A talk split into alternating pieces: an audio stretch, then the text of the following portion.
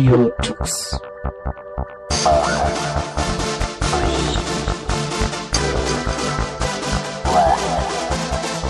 The German Linux Radio, the German Linux Radio.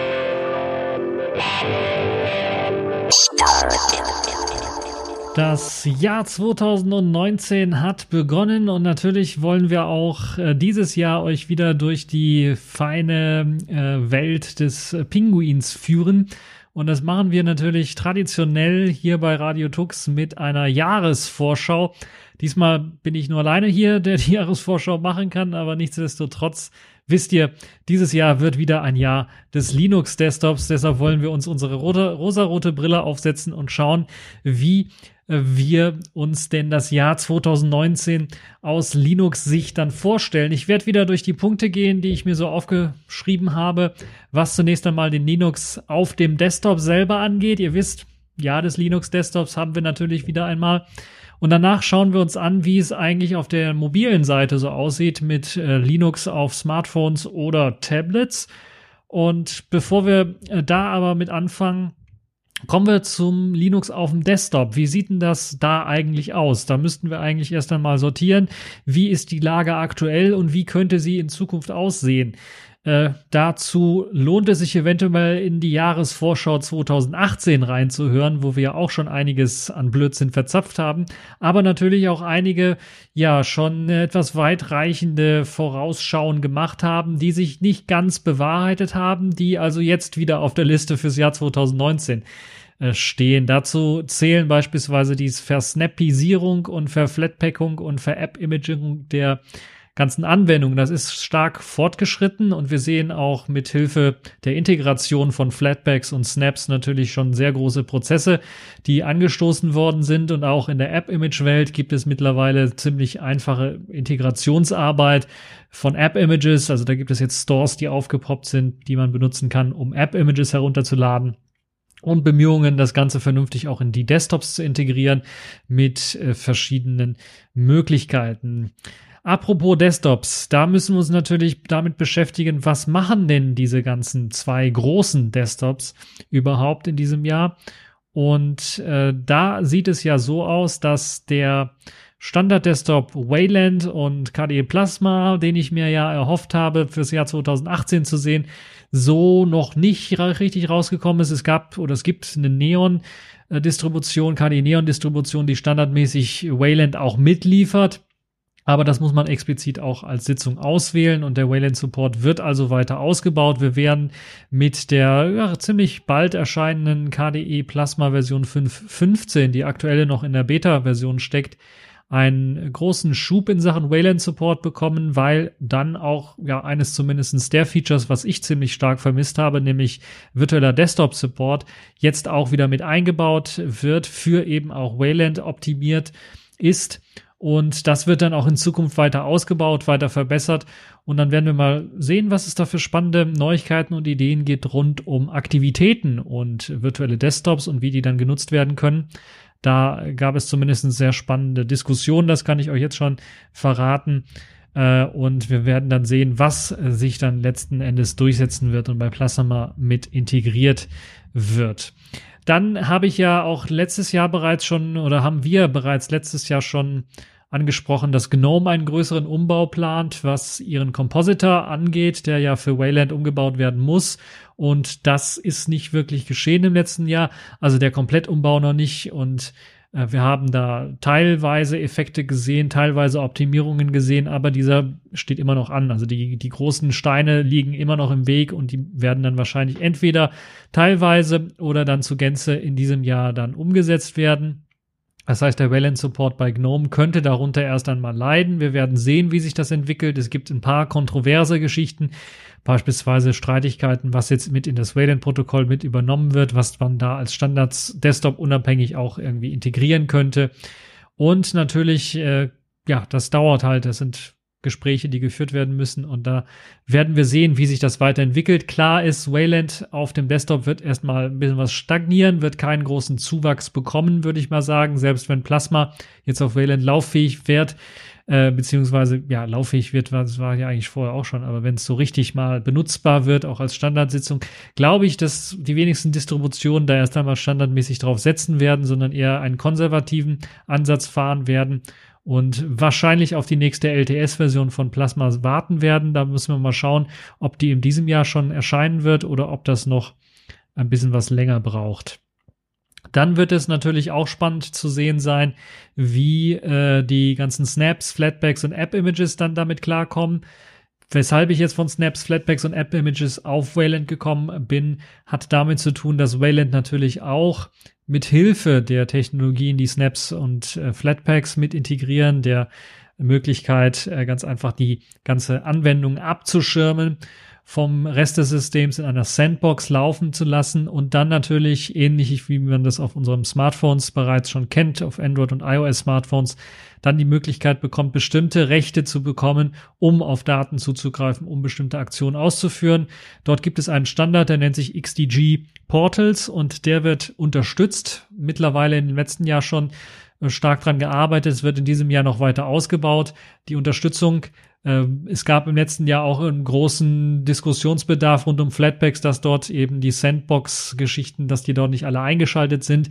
Das hat alles damit zu tun, dass zum einen natürlich Flatpaks immer noch zum Großteil auf Xorg eingesetzt werden und dort eben ja auch so ein Sandboxing nicht so viel richtig Sinn macht für, für ein erhöhtes äh, Sicherheitsmerkmal weil Xorg selber ja ein, ein Sicherheitsproblem hat, sagen wir mal so, was beispielsweise die, das Abgreifen von Tastaturanschlägen bei Passwörtern zum Beispiel angeht. Da kann jede Anwendung ganz einfach Tastaturanschläge mitloggen und äh, da reicht es halt einfach nur auf Xorg lauffähig zu sein. Ja, äh, wo sehen wir schon die ersten Ergebnisse? Die sind bereits schon in der ersten Firefox-Version, die in diesem Jahr erschienen ist, heraus äh, äh, herausgekommen, wie beispielsweise jetzt äh, Firefox 64, der erstmals XCG Portal Support mit sich bringt. Und das hat den großen Vorteil, wenn man diese XCG Portals verwendet, kriegt man eine bessere Integration in die jeweiligen Desktops hin, zumindest in die großen, also KDE Plasma und GNOME. Die haben nämlich beide Portale, äh, die stellen XCG Portal äh, Plugins bereit und dort gibt es beispielsweise das XDG Portal für KDE oder für, ich glaube, das heißt XDG Portal KDE einfach. Und das ermöglicht dann beispielsweise dem Firefox in der Version 64, wenn das installiert ist, dann die Datei speichern und öffnen Dialoge auch mithilfe des Portals. Das muss glaube ich, ex explizit eingeschaltet werden. Oder man muss es, man muss Firefox mit einer speziellen Option starten dann diese KDE-Dialoge dafür zu verwenden, öffnen und speichern Dialoge, anstatt eben die GNOME-Dialoge dafür oder die GTK öffnen und speichern Dialoge zu verwenden. So kriegen wir eine bessere Desktop-Integration hin. Das ist ein, eines der Vorteile. Ein anderer Vorteil wird natürlich das äh, durch Wayland dann die größere Sicherheit sein auch. Und da wird noch eine ganze Menge gemacht werden müssen. Wir werden in diesem Jahr dann wahrscheinlich so richtig wirklich sehr, sehr viel Arbeiten im Untergrund sehen, also wo dann im Hintergrund oder im Untergrund unter, also im Quellcode rumgearbeitet wird und neue Sachen ausprobiert werden, viele Bugs wahrscheinlich auch gefixt werden. Äh, das werden wir vor allen Dingen in diesem Jahr ganz deutlich sehen, was die Entwicklung von Snaps und Flatpaks angeht. Das wird also in diese Richtung äh, gehen. Bei App Images wird es spannend zu sehen sein, wie die sich entwickeln werden. Die gehen ja so ein bisschen einen anderen Weg. Die sagen, ja, Sicherheit ist auf Xbox sowieso momentan ein bisschen was schwierig. App-Images, falls ihr eine Sandbox haben wollt, installiert euch selber eine Sandbox und lasst die App-Images dort drin laufen. Wir wollen es einfacher machen, dass Apps jetzt nicht in Zukunft, sondern jetzt bereits schon an, äh, an Mann und Frau gebracht werden können. Klar, das geht mit Snaps und Flatbacks auch relativ gut, aber App-Images ist immer noch eine Stufe einfacher. Also, wenn ich gefragt werde, hier, ich möchte, was weiß ich, die neueste KDE in Live-Version ausprobieren, das neueste Inkscape oder für meine RAW-Bearbeitung das neueste RAW Therapy oder äh, Darktable ausprobieren, da habe ich äh, ein besseres Gefühl, wenn ich einfach sagen kann, hier hast du einen USB-Stick, da ist hier das App-Image drauf oder da hast du einen Link, lad runter, mach ausführbar, klick drauf und es läuft. Das ist also ähm, von der Simplizität ist das deutlich einfacher als eben, ja, du musst dir da mit deinem Paketmanager erstmal Snapd installieren und dann mit Snap install und dann so einen krummen kryptischen Namen eingeben, weil die haben ja nicht einfache Namen wie bei normalen Paketmanagern, sondern das geht ja, hat ja auch, folgt ja auch irgendeinem Standard org. something something Inkscape. irgendwas. Und ja, äh, nicht immer ganz, ganz einfach. Das gleiche eben bei Flatpaks. Klar, es ist einfacher geworden. Dank des Paketmanagers kann man das da eingeben und dann ist es äh, dank der, des, äh, der App Stores ist es einfacher geworden. Äh, Discover und äh, GNOME Software vor allen Dingen, wo man da einfach eingeben möchte, äh, einfach eingeben will, was man da haben möchte. Und dann klickt man auf Installieren und dann ist es eigentlich einem egal, wie das installiert wird. Und dann kann es auch durchaus sein, dass das von einem Flatpak oder von einem Snap installiert wird. Ja, wir werden also da weitere Integrationssachen ähm, äh, sehen. Es ist klar, es hatte ich auch, glaube ich, schon letztes Jahr gesagt, äh, der große Schwenk hin, dass wir jetzt komplett wechseln auf Snaps und Flatpaks oder auf App-Images werden wir nicht sehen, sondern das ist so eine Parallelität, die sich entwickeln wird. Und App-Images, Snaps und Flatpaks werden ihre Berechtigung haben. Die werden eben beispielsweise, wie jetzt vor kurzem auch erschienen ist, äh, nachdem angekündigt worden ist, dass Ubuntu und Fedora äh, VAPI-Support oder VA-API-Support also die Videobeschleunigung für äh, den Chromium standardmäßig aktiviert haben wollen, so dass eben auch die VAPI, VAAPI, ich werde das wahrscheinlich immer falsch aussprechen, dann ja, dass das eben die Geräte, die das benutzen, um eben die Videodekodierung auf der GPU durchzuführen, dadurch den Prozessor zu entlasten, dass äh, die Geräte, die das unterstützen, dann eben mithilfe eines Snap Snaps dann ganz einfach äh, eine fertig kompilierte äh, Chromium-Version einfach äh, sich installieren können. Das klappt wunderbar. Ich habe es getestet auf einigen Maschinen. Natürlich einige Maschinen, da klappt es nicht, weil da funktioniert auch das VA-API nicht so richtig. Aber mh, mm, oder da wird der Codec nicht unterstützt. Das sind so alten, alte Maschinen. Aber es ist eine tolle Sache, dass man da einfach jetzt der, in der Linux-Welt unproblematischer ganz einfach äh, Software testen kann. Dafür sind die drei Technologien ziemlich gut. Ähm, was äh, noch nicht so mit, richtig mit drin ist, ist, glaube ich, dass man das standardmäßig einsetzt, um Software zu verwenden. Also ich habe noch keine äh, Distro, außer Distros, die natürlich das standardmäßig so äh, komplett äh, einsetzen wollen, wie beispielsweise, äh, äh, wie beispielsweise, na, wie hieß es nochmal? Ähm, also, dass man komplett auf Flatpaks beispielsweise setzt. Äh, äh Endless OS, so hieß es. Das komplett auf Flatpaks dann setzt, anstatt äh, irgendwie einen Paketmanager noch zu haben, um Sachen zu installieren. Das heißt, die meisten Linux-Distributionen, das wird sich in diesem Jahr auch nicht ändern, werden weiterhin den normalen Paketmanager für die Installation von Programmen verwenden. Aber was wir mehr Verbreitung finden wird, das werden wir in diesem Jahr dann auch sehen, sind Snaps, Flatpaks und App-Images. Wenn man mal Software austesten möchte oder einfach eine neue Version einfach mal ausprobieren möchte, dann ist das eine gute Sache. Da wird sich also nichts großartig ändern. Kommen wir von dieser App-Welt und gehen wir so ein bisschen, äh, ja, einen weiteren Weg in den, ins Innere des Kernels, des Linux-Kernels. Was wird sich dort alles zu tun in diesem Jahr? Ja, wir werden vor allen Dingen Linux-Kernel 5.0 sehen in diesem Jahr. Der wird ja jetzt kommen. Also ich glaube jetzt äh, 4.21 oder sowas wird es nicht mehr geben oder gibt es schon? Lasst mich nicht lügen. Ähm, da wird also irgendwie äh, jetzt noch äh, einiges umgestellt werden, was äh, den, den Linux-Kernel angeht. Das heißt, wir werden auf jeden Fall eine neue Version sehen, eine neue Version 5.0 des Linux-Kernels sehen. Äh, das heißt, ähm, wir kriegen äh, dann nach 4.20 dann den Linux-Kernel 5.0. Der ist sogar auch schon in einem Release-Kandidaten und vielleicht sogar, wenn die Version hier draußen ist, haben wir sogar schon Version 5.0 da. Das heißt, der Linux-Kernel wird aktualisiert, er wird äh, bisschen was äh, verschlankt in diesem Jahr auf jeden Fall. Da gibt es ja viele Altlassen, die dann rausgeworfen werden können. Äh, es gibt bereits schon erste Wehen, die sich so ein bisschen zeigen. Also die ZFS-Geschichte, ZFS und Linux, die dann auf einmal auf einer Schnittstelle aber beruht, die in Linux-Kernel 5.0 äh, ja nicht mehr zur Verfügung steht beispielsweise. Das wird also recht spannend zu sehen sein. Aber es wird auch neue Technologien im Linux-Kernel geben, die im Laufe des Jahres hoffentlich dann mit reinfließen werden, wie beispielsweise Bcache FS, ein neues Dateisystem.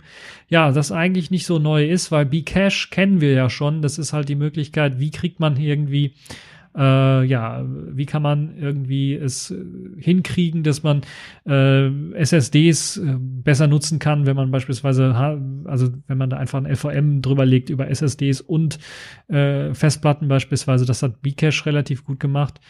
Und ähm, auf dessen Basis, weil es so viele Dateisystem-Features auch beinhaltet hat, wurde auch ein komplettes Dateisystem entwickelt. Für die Leute, die es nicht wissen, das nennt sich eben Bcache FS und das könnte demnächst dann auch irgendwann mal in den Linux-Kernel aufgenommen werden. Ich bin Mir relativ sicher, dass das kurz bevorsteht.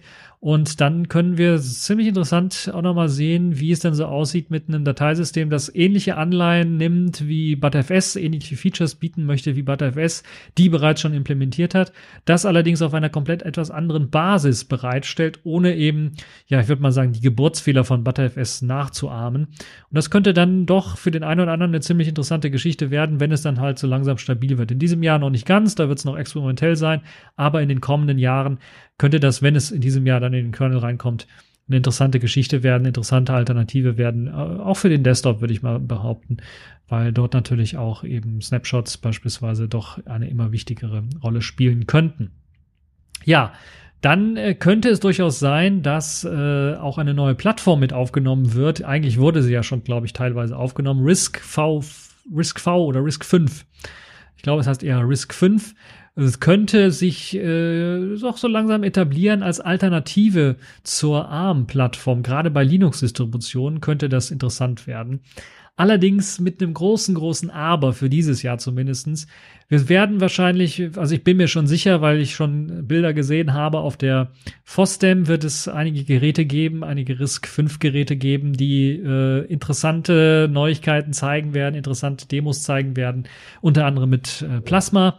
Das kann ich schon mal verraten. Also wer diese Sendung jetzt vor der FOSDEM noch hört, der sollte unbedingt da mal hinfahren, da kann sich das anschauen. Da gibt's lauffähige RISC 5 Geräte äh, alles Demo- oder Prototypengeräte. Aber eine interessante Geschichte, das zu sehen. Risk 5 für die Leute, die es nicht wissen, ist eine komplette, komplette, ja, ist eine komplette offene Prozessorarchitektur, würde ich mal behaupten, oder eine komplette Prozessorplattform, ähm, die als Gegenstück zur ARM so ein bisschen dient. Also die basiert auf der gleichen ähm, Idee, wie man so einen Prozessor aufbaut und wie Prozesse laufen sollen auf einem Prozessor, wie bei ARM. Aber ARM hat ja den großen Nachteil, das kennen wir zu Genüge als Linux-Entwickler, die da einmal mit so einem ARM-Notebook oder äh, kleinen äh, Raspberry Pi-ähnlichen Geräten gearbeitet haben, das, das hat immer halt diese komischen Treiber und das läuft dann mit so einem BSP-Kernel, also einem vom Hersteller bereitgestellten uralt Linux-Kernel, der schon steinzeitaltig war, als man den bekommen hat. Und äh, dann, als man das Gerät bekommen hat und dann wird er auch nie geupdatet, weil man natürlich die Treiber nicht updaten möchte, die alle proprietär sind oder einfach irgendwelche Blobs drin haben, damit die Grafikbeschleunigung gut funktioniert und so weiter und so fort. Und da ist so der RISC-Prozessor, der RISC-5-Prozessor so der heilige Gral, die Rettung, glaube ich, für all diejenigen, die davon leid geplagt sind von dieser Geschichte. Und ich kann davon ein Lied singen, von dieser armen Plattform, die mich das ein oder andere Mal schon zu Weißglut getrieben hat. Jetzt mit RISC 5 könnten wir ja doch einen Standard bekommen, der ARM ablösen könnte in der einen oder anderen Hinsicht. Das muss noch stark entwickelt werden. Wir werden in diesem Jahr die ersten Schritte dazu sehen. Wir werden gucken, wie das dann aussehen wird. Es hängt alles davon ab, ob Hardwarehersteller, und es gibt ja eine ganze Reihe von äh, Firmen, die sich hinter RISC 5 gestellt haben, und es gibt bereits schon Western Digital, die schon erste NAS-Geräte mit äh, RISC 5 Prozessoren planen ähm, und viele andere, die dann sicherlich auch schon was in der Pipeline haben, weil natürlich dann auch Lizenzgebühren wegfallen und das äh, einem erlaubt dann natürlich mehr Gewinn einzufahren, wenn man die Geräte unter dem gleichen Preis weiterverkauft oder man kann die Geräte günstiger anbieten, um einen Vorteil gegenüber der Konkurrenz zu haben, die beispielsweise dann immer noch auf ARM-Prozessoren oder auf MIPS-Prozessoren oder sowas setzen. Das heißt, RISC 5 könnte sich äh, durchaus anfangen durchzusetzen in diesem Jahr. Wir werden aber erst einmal Hardware brauchen und da gibt es momentan noch zu wenig und ja, es wird die Zeit wird es zeigen. Ich glaube nicht, dass wir Anfang des Jahres sehr viel neue Hardware dafür sehen werden, weil es noch ziemlich junge Plattform ist. Aber wenn sich die Firmen alle so zusammentun und sich anstrengen, kann es durchaus sein, dass wir so Mitte, vielleicht sogar im Herbst, äh, dann äh, auch vielleicht Konkurrenz zu diesen kleinen Armboards dann bekommen, die dann mit RISC 5 laufen. Dazu muss noch eine ganze Menge getan werden, aber die Richtung ist schon mal die richtige. Und äh, sicherlich, äh, wie gesagt, nochmal auf der FOSDEM, da könnt ihr euch das dann nochmal etwas genauer anschauen, wenn es um RISC 5 geht und was, was Linux-Support angeht. Das, äh, da bin ich wirklich sehr optimistisch. Äh, auf der FOSDEM wird, glaube ich, sogar was mit einer Grafikbeschleunigung und einem äh, offenen Treiber mit einer ganz normalen, stinknormalen Radeon-Karte, die man sich auch im normalen, normalen x86er reinstecken kann, gezeigt. Soweit ich weiß. Das heißt, das ist schon mal eine tolle Geschichte. PCI äh, als, als Plattform da direkt äh, vernünftig zu integrieren, anders als das bei der ARM-Plattform ist, wo das kein Schwein einsetzt im Grunde. Ähm, das ist so mein kleiner Ausrutscher in die Richtung meiner Frustration mit Armgeräten. Kommen wir nochmal zu einem Thema, was ich auch schon letztes Jahr so ein bisschen angesprochen habe. Canonical könnte aufgekauft werden, weil sie ja sehr viel dafür getan haben im letzten Jahr. Und in diesem Jahr, ja, äh, steht das immer noch, glaube ich, da. Es wurde im letzten Jahr, es ist nicht Realität geworden im letzten Jahr, aber könnte in diesem Jahr tatsächlich äh, Realität werden. Nachdem, ja, völlig überraschend Red Hat im letzten Jahr von IBM gekauft wurde, ist es, glaube ich, gar nicht mal so unerwartet, dass eventuell auch Canonical die ja durchaus auch eine Konkurrenz zu Red Hat darstellt in bestimmten Bereichen, äh, durchaus damit rechnen kann, aufgekauft zu werden und vielleicht es sogar will. Und da ist halt die Frage von wem. Und da sind so Kandidaten auf der Liste, IBM ist jetzt weg, aber äh, Microsoft ist da, glaube ich, immer noch ziemlich hoch auf der Liste. Und das könnte natürlich eine interessante Geschichte werden, wenn Microsoft tatsächlich Canonical kaufen würde. Wir werden sehen, wie es aussieht. Aber auf jeden Fall sieht es so aus, dass Canonical eventuell, also es steht auf der Liste der Streichkandidaten, die ja demnächst eventuell mal aufgekauft werden. Wir werden schauen, wie sich das weiterentwickeln wird, äh, wie sich der Marktanteil von äh, Canonical und Ubuntu dann weiterentwickeln wird, gerade in dem Bereich, wo sie halt eben auch finanziell sehr stark dran verdienen werden. Ja, wo wir gerade so ein bisschen bei Canonical und Ubuntu sind, das äh, ja ehemals würde ich mal sagen Vorzeigeprojekt für für Linux-Verhältnisse auf dem Desktop. Wie wird es denn eigentlich aussehen mit dem Linux Desktop-Marktanteil? Da würde ich das Gleiche sagen wie letztes Jahr. Der wird nicht großartig steigen, der wird eher stagnieren. Das heißt, wir werden die Prozente halten, die wir gerade haben, oder es wird kleine Fluktuationen hier und da geben. Da wird also nichts großartig Neues äh, kommen, wie jedes Jahr also das Jahr des Linux-Desktops. Das heißt, äh, eine große Revolution ist da nicht zu erwarten. Das machen wir so Stückchen für Stückchen. Jedes Jahr bleiben wir ungefähr gleich und immer um 0,1 Prozent Wachstum. Das reicht ja auch aus. Ähm, hier und da. Es wird interessant sein zu sehen, wie sich das äh, weiterentwickeln wird ähm, in Sachen ähm, vielleicht Ideen. Es gab ja diese Steam Machines. Wir werden schauen, was Valve da noch im Petto hat, ob sie da vielleicht noch neue Ideen haben, das wieder aufleben zu lassen. Valve arbeitet ja sehr stark daran, dass auch in Sachen Gaming dort weiter aufgerüstet wird. Sie haben jetzt, ich habe den Namen wieder vergessen, aber sie haben in ihr Steam mit eingebaut, dass man jetzt, wenn man Steam unter Linux installiert, dann eben auch Windows-Spiele unter Linux mit einer speziellen Anpassung von Wine dessen Name mir jetzt entfallen ist, äh, dann auch benutzt werden kann, um eben die Spiele in voller Pracht zu zocken. Das kann man dann auch für Spiele machen, die vielleicht auch nativ für Linux portiert worden sind, aber dann nie ein Update erhalten haben oder sehr langsam laufen und mit der Windows-Version einfach deutlich schneller und besser laufen. Das heißt, da arbeitet Valve sehr stark dran, dass Linux zumindest im Gaming-Bereich immer noch ein starker Partner wird und dass wir dann in Zukunft eventuell ohne Probleme auch Windows-Spiele auf Linux spielen können. Und das würde dann sicherlich auch einen Großteil der Leute hin zu einem Linux-Desktop sicherlich führen. Wir werden dann auch sehen, es sind ja in den letzten Jahren doch relativ, äh, ja, wie aus dem Boden gesprossen, die ganzen Hersteller, die dann Linux-Support angeboten haben. Dell ist immer noch sehr stark mit dabei. HP bietet was an, ich glaube Asus sogar. Ähm, also und natürlich äh, Tuxedo hier in Deutschland oder in Europa vor allen Dingen, System 76 in, in, im amerikanischen Markt. Und äh, natürlich auch im, im spanischen Bereich, da gibt's ja äh, auch die äh, Kali Neon äh, äh, bestückten Notebooks zu kaufen, Ultrabooks zu kaufen. Also es gibt sehr, sehr viel. Es gibt, es gab so viel Auswahl im letzten Jahr wie noch nie in Sachen Linux-Hardware, die man da sich holen konnte. Und das wird in diesem Jahr sicherlich auch noch, also wir haben schon ziemlich viel erreicht, äh, was Linux auf dem Desktop angeht. Und es wird sicherlich dann äh, nicht großartig kein, die Revolution werde ich nicht ausrufen für dieses Jahr, aber es wird auf jeden Fall deutlich besser werden, was Linux auf dem Desktop angeht.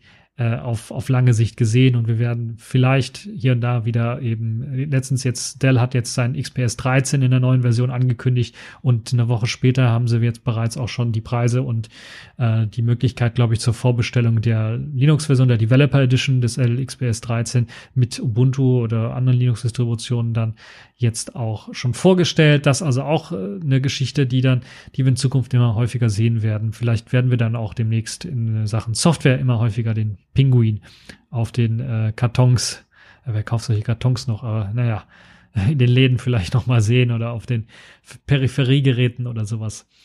Ähm, Wie sieht es aus? Ich hatte ja kurz Risk 5 angesprochen. Wie sieht es denn aus mit der Konkurrenz? Also ARM, äh, auf der ARM-Plattform tut sich auch einiges. Dort hat man, glaube ich, jetzt mittlerweile auch als ARM-Gerätehersteller erkannt, es macht vielleicht Sinn, mit der Open Source und freie Software Entwicklung und dem Linux, der Linux Kernel Community zusammenzuarbeiten, damit die Geräte also nicht irgendwie nur gekauft werden und dann, ja, kurze Zeit später irgendwie weggeworfen werden, weil kein Update kommt oder man den Support nicht mehr nachkommen kann. Äh, und dort sehe ich durchaus Besserungen. Wir sehen vor allen Dingen äh, die Besserung, dass immer mehr ARM-Geräte in den Mainline-Linux-Kernel unterstützt werden zum Großteil. Sieht es momentan, im letzten Jahr war es halt immer so, ja, es bootet halt, aber wir haben keinen HDMI-Ausgang oder wir haben keine Grafikbeschleunigung, wir haben keinen Sound oder kein Wi-Fi, wenn, wenn zum Beispiel ein Wi-Fi-Chip drauf war oder sowas. Oder Bluetooth funktioniert nicht oder so, aber es bootet ja schon, das kann man ja irgendwie benutzen. Äh, immer eine große Aktion, immer super, dass das mit, mit drin ist, dass dann auch Gigabit-Support Support, Gigabit LAN Support mit drin ist, dass SATA Sachen jetzt mittlerweile dann nicht mehr USB geroutet auf äh, den Armen, auf den kleinen ARM Miniboards drauf äh, zu finden sind und ja, der bessere Mainland Support wirkt halt eben dafür, dass man halt eben die Teile besser maintainen kann, dass man neuere Kernel draufpacken kann. Wer will jetzt schon, also letztens hier ein Board angefasst mit einem 310er Kernel. Äh, das ist wirklich, wenn man da neuen Software Stack draufschmeißt, dann fliegt einem das eine oder andere dann doch um die Ohren und das ist halt nicht sehr schön. Deshalb macht es Sinn, dass daran gearbeitet wird, dass ARM immer mehr Mainland-Support bekommt. Ich hoffe und bete quasi inständig darum, dass irgendwann mal einer von den großen Herstellern, äh, sei es Qualcomm, die ja ziemlich groß sind, MediaTek, die auch ziemlich groß sind, oder andere ähm, kleinere vielleicht, Huawei ist ja auch drin im Geschäft, Samsung ist ja auch drin im Geschäft, dass sie einfach mal, ja, die Augen aufmachen und sagen, okay, wir machen jetzt hier den Risk 5 Weg, wir öffnen unsere Geschichten, unsere Treiber alle soweit, dass dann die vielleicht sogar überarbeitet in den Linux-Kernel übernommen werden können. Wir machen die Blobs weg. Ähm, oder, also das wäre der Traum, aber das wird in diesem Jahr nicht kommen, sondern wir werden verbesserten ARM-Geräte-Support bekommen. Erstmal für die älteren Geräte, wo Leute was nachprogrammiert haben, damit es eben auf den älteren Geräten lauffähig wird. Dann vielleicht Stück für Stückchen, Stückchen für Stückchen ARM-Boards, äh, die dann auch eventuell direkt mit Mainline-Support daherkommen. Äh, zumindest für das meiste. Grafikkarten-Blobs oder sowas werden sich wahrscheinlich nicht ganz verhindern lassen. Aber, oder es wird halt so schnell nicht gehen in diesem Jahr, aber wir werden da Besserungen sehen. Das ist zumindest meine Hoffnung ganz stark. Die Hoffnung will ich nicht aufgeben. Ja, äh, Linux auf dem Desktop, Linux auf ARM-Geräten, was vereinigt das? Ja, im Grunde genommen die universelle Linux-Distribution äh, und ja, die einen oder anderen werden schon wissen, wovon ich rede. Äh, Debian. Debian wird in der neuen Version erscheinen. Das haben wir ja alle zwei Jahre, dass eine neue Debian-Version erscheint und äh, dieses Jahr, etwa alle zwei Jahre, dieses Jahr wird es dann Debian äh, das Release 10 sein mit dem Codenamen Buster. Das wird auch aktuell in äh, einem Soft Freeze gehalten, so dass halt eben äh, man sehr stark damit rechnen kann, dass es in diesem Jahr dann äh, kommen wird. Auch glaube schon nächsten, den nächsten Monaten eventuell wird es erscheinen, das neue Debian 10, das dann sicherlich auch für den einen oder anderen interessant sein wird, was es dort alles mit sich bringen wird. Ähm, klar, man ist da eher konservativ auf der Linie, aber auch auf der stabilen Linie. Ich bin ja einer, der sehr stark diese Debian Stable Releases mag, weil sie halt eben so schön stabil sind und ich werfe dann meinen eigenen Dreck selber drauf, meine eigene Software selber drauf äh, und bin dann selber dafür verantwortlich, wenn ich da was kaputt mache, wenn ich mir mein neuestes Plasma drauf kompiliere oder so. Äh, also Debian 10 werden wir auf jeden Fall sehen. Also für die Leute, die eine schöne, stabile Linux-Distribution Wert legen, da wird es was Neues äh, geben. Z für, ZFS für Linux hatte ich ja auch ganz kurz angesprochen. Die hatten, haben Probleme bekommen mit dem aktuellen Linux-Kernel und eben den, ja, der Aufräumarbeiten dort. Und äh, ZFS für Linux, äh, der ein oder andere hat gesagt, ja, das war's dann jetzt dafür. Goodbye, ZFS für Linux ist tot.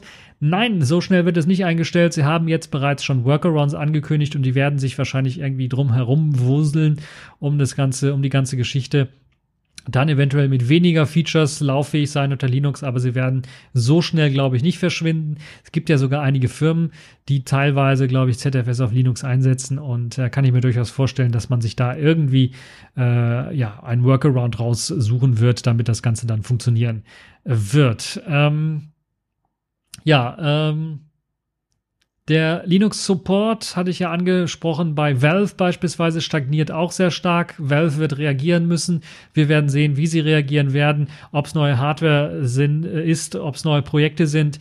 äh, Steam und diese Wine-Emulation oder die Wine-ähnliche Emulation, die da, ja, Emulation ist ja nicht, so eine Simulation eher, äh, die da gestartet wird, ist ja schon mal eine erste Reaktion dafür. Wir werden Vulkan-Support sehen für immer mehr Spiele, das natürlich dann auch mehr Support für Linux geben äh, wird dann und Windows-Spiele natürlich auf Linux dann ermöglichen wird, ohne äh, große Anpassungen. Und wir werden natürlich dann auch, und das wird, glaube ich, der Trend in, sein in diesem Jahr, in Sachen Linux zumindest wird es ein Trend sein, immer mehr Linux-Distributionen sehen, die einen Touchscreen-Support mit sich bringen auf die eine oder andere äh, Art. Das heißt jetzt nicht, dass einfach, okay, ein Mausersatz, ich tippe auf den Bildschirm und kann dann eben äh, mein, mein Desktop da irgendwie steuern, sondern tatsächlich richtigen Touchscreen-Support. Das heißt im Sinne von, ich habe jetzt mein äh, Yoga-Tablet oder mein Yoga-ähnliches Tablet, äh, äh mein äh, Notebook äh, dass ich dann in ein Tablet umklappe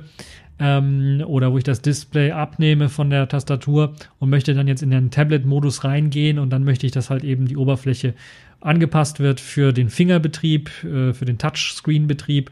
Das werden wir immer mehr sehen auf den Linux-Distros, die das anpassen werden. Es gibt da schon ein paar äh, interessante Vorstellungen, wie das Ganze laufen wird. Äh, die ganz großen Desktops bieten natürlich Support dafür an, aber auch die Distributionen selber werden dafür Support anbieten. Eventuell auch speziell eigene Oberfläche, also Deepin OS fällt mir da zum Beispiel ein, die eine eigene Oberfläche haben und die wird auch für den Touchscreen optimiert werden und äh, dann auf dem Touchscreen besser opt äh, optimiert lauffähig sein. Plasma könnte arbeite, arbeiten an einem äh, Touch-Modus beziehungsweise Tablet-Modus bekommen. Plasma äh, Mobile gibt es ja, aber äh, das zeigt ja auch dann auch, wie stark die Plasma Shell dann anpassbar ist für die verschiedenen äh, Formfaktoren. Und da werden wir mit Sicherheit eventuell sogar einen Tablet-Modus bei KD Plasma sehen oder die Arbeiten dafür werden anfangen. Vielleicht wird das dann erst im kommenden Jahr was, also im, im Jahr 2020 was, aber wir werden auf jeden Fall in der Richtung einiges sehen, dass das dann äh, etwas freundlicher wird für eben äh, diese, diesen Modus für der Benutzung. Äh, Wayland Support in Plasma bekommt auch äh, die neue Art von Handling von virtuellen Arbeitsflächen und Activities. Das hatte ich auch ganz kurz angesprochen. Das wird auf äh, jeden Fall dann eventuell auch mit Hilfe von äh, Touchscreen äh, und Tablet Support dann weiter aufgedröselt werden. Und ähm, ja, das sicherlich auch eine tolle Geschichte. Ein weiterer äh, Punkt, der dazu führen wird, dass wir vor allen Dingen vermehrt auch Distributionen mit Touchscreen-Support äh, sehen werden, ist, dass eine der ja, weltweit, vielleicht nicht ganz, aber im amerikanischen Raum sehr starken großen Linux-Distributionen, nämlich Chrome OS, äh, ohne Probleme dann jetzt auch äh, Linux-Anwendungen ausführen wird. Äh, es soll sogar die Möglichkeit geben, da einfach nicht nur Snaps, Flatpaks und App-Images ausführen zu können, sondern wahrscheinlich auch irgendwie einen Paketmanager, um dann mit apt oder RPM oder YUM oder DNF äh, oder Zipper oder was auch immer äh, Software installieren zu können auf Chrome OS und das dann einfach ausführen zu können. Also eine ganz normale Linux-Distribution wird es so langsam mausert sich da hin und natürlich gibt Chrome OS eben auch für eben diese Convertibles und natürlich auch Tablets. Und aus dem Grunde kann ich mir durchaus vorstellen, dass da auch in Sachen äh, Touchscreen-Support einiges geleistet werden kann. Ja, wo ich Wayland angesprochen habe und den immer größeren Druck dahin zu wechseln und auch die Tests, die da gemacht werden, da gibt es ja schon zahlreiche große Desktops und mir sind drei wirkliche äh, Desktops bekannt. Desktops nenne ich es jetzt mal. Das sind KD Plasma, GNOME und auch äh, Enlightenment, die sehr stark Anpassungen für den Wayland-Unterbau äh, gemacht haben und dort auch, äh, ja, ich glaube, bei, beim Enlightenment hat man sogar drei oder viermal seinen Wayland-Support umgeschrieben. Also komplett neu geschrieben, also oder fast komplett neu geschrieben.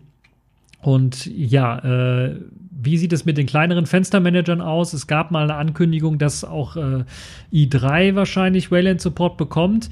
Und genau dieser i3 aus dem äh, Projekt, das äh, auf Wayland portieren zu wollen, stammt dann eine Bibliothek, die entwickelt worden ist. Die nennt sich WL Roots und die soll es ermöglichen, auch dann anderen Projekten, anderen kleineren Fenstermanagern beispielsweise die Möglichkeit zu geben, eine einfache Portierung auf Wayland zu ermöglichen, weil es halt eben so eine Bibliothekssammlung wird, wo man dann halt einfach nicht äh, sehr, sehr viel Eigenimplementierung durchführen muss, sondern einfach auf die Bibliothek zugreifen kann. WL Roots wird äh, dadurch oder ist dadurch auch schon bekannt, dass es eben als Basis zum Beispiel von Fosch dient. Das ist der Compositor, der für das Librem 5 von Purism entwickelt wird. Und Purism ist ja bekannt dafür, dass sie eben äh, ein Smartphone auf den Markt bringen wollen, das äh, ja, komplett frei sein soll, naja, fast komplett frei sein soll und Hardware-Schalter beinhalten soll, um bestimmte Geräte im, im, Smartphone abschalten zu können. Und die haben sich ja auch dafür entschieden, eine, den GTK-Weg zu gehen, also nicht auf KDE Plasma und Qt äh, hinzuarbeiten, sondern ähm, Sie wollen GNOME eine mobile Shell geben und dazu mussten sie einen neuen Compositor schreiben, weil natürlich klar, der GNOME, die GNOME Shell ist gerade im, im, Umbau betreffend, da ist man komplett, das dauert noch ein bisschen, bis man entschieden hat, wie man das Ganze umschreiben möchte. Und dann hat man sich ja gesagt, wir müssen einen eigenen Compositor schreiben und hat dann äh, Fosch geschrieben und dieser Compositor, damit das überhaupt, damit wir das überhaupt auf die Reihe bekommen, hat äh, oder basiert dann auf dieser WL-Roots-Bibliothek. Wir können also in Zukunft damit rechnen, dass eventuell, wenn die Community sehr stark interessiert ist daran, äh, wir vielleicht auch sogar schon in diesem Jahr noch weitere auf WL-Roots basierende Fenstermanager sehen werden, eventuell Portierungen von X Fenstermanagern, die eben auf X laufen, Awesome beispielsweise oder IceVM, äh, Fluxbox und wie sie alle heißen, OpenBox. Eventuell werden sie dann eben auch mit Hilfe von WL-Roots auf Wayland lauffähig gemacht werden. Oder es werden komplett neue äh, Fenstermanager oder ja, komplette neue Wayland-Kompositoren, so heißen sie ja im Grunde genommen, auf Basis von WL-Roots aufgebaut und könnten sich dann halt eben ähm, ja auch verbreiten. Ähm, das könnte dieses Jahr durchaus zu sehen sein. Ja, dann eine Sache, die ich auch ganz kurz angesprochen hatte schon mit äh, der Möglichkeit, dass jetzt Fedora und, und Ubuntu beispielsweise Chromium mit VA-API-Support bauen. Wir werden in Zukunft jetzt deutlich mehr arbeiten bei den verschiedenen Linux-Distributionen daran sehen, dass sie versuchen, eben die Grafikbeschleunigung, die Videodekodierung in Browsern und Videoeditoren ähm, lauffähig zu machen, so dass wir eben auch auf den Laptops, die wir ja heutzutage alle rumschleppen, dann nicht irgendwie eine immer heißer werdende laufende CPU haben, wenn wir gerade mal ein Video rendern wollen oder ein Video abspielen wollen in, auf, auf YouTube oder so, sondern dass dann halt wirklich die GPU die meiste Arbeit macht. Und da werden wir viel Arbeit sehen. Fedora hat da einiges angekündigt, Ubuntu hat einiges angekündigt. Es wird weitere Distributionen geben, die danach ziehen werden, die dann versuchen werden, die Videobeschleunigung der verschiedenen Geräte dann endlich vernünftig lauffähig zu machen unter auch äh, Linux. Und natürlich arbeiten nicht nur die Distributionen daran, die vernünftigen Bibliotheken oder Patches mit auszuliefern und natürlich auch die Grafiktreiber dafür, sondern aber auch die Softwareentwickler. Und so werden wir mit Sicherheit auf weitere Verbesserungen und ähm, ja, Arbeiten von beispielsweise Videoeditoren sehen. Shotcut und KDN Live werden vorpreschen, werden da sicherlich auch die Möglichkeit geben, äh, die verbesserte äh, GPU-Videokodierung zu benutzen oder benutzen zu können. Und das wird mit Sicherheit gerade auch mir, der ja auch ziemlich viel Videoschnitt macht, dann das Leben ein bisschen was erleichtern und natürlich vielen anderen auch, die das dann benutzen werden. Ja, was wird, was bleibt noch ganz allgemein zu sagen, weil das ist so jetzt mal so mein Resümee für Linux auf dem Desktop, was wir so sehen werden in diesem Jahr. Wie sieht es denn eigentlich aus, äh, ganz allgemein? Was werden wir äh, in Sachen IT so sehen? Und da habe ich irgendwie das Gefühl, nach den ganzen Datenlecks, die da jetzt irgendwie aufgetaucht sind und den Daten- und Passwortsammlungen, das wird nicht so schnell aufhören, sondern wir werden, obwohl jetzt sind es, glaube ich, 2,2 Milliarden Daten geleakt. Das heißt, das kann man ja kaum noch toppen.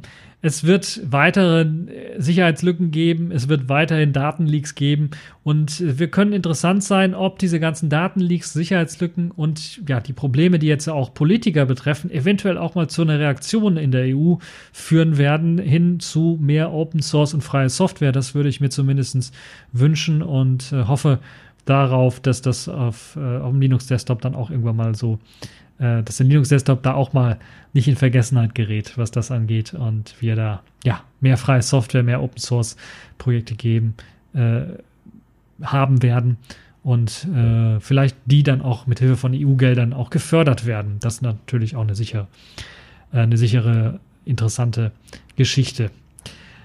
Ja, äh, das war also so, so Linux auf dem Desktop, ein bisschen was allgemein zur IT. Wie sieht es eigentlich aus mit Linux auf dem Smartphone, auf dem Tablet, auf den ganzen mobilen Geräten? Na, wir müssen erstmal eines ganz klar sehen, Tablets sind tot.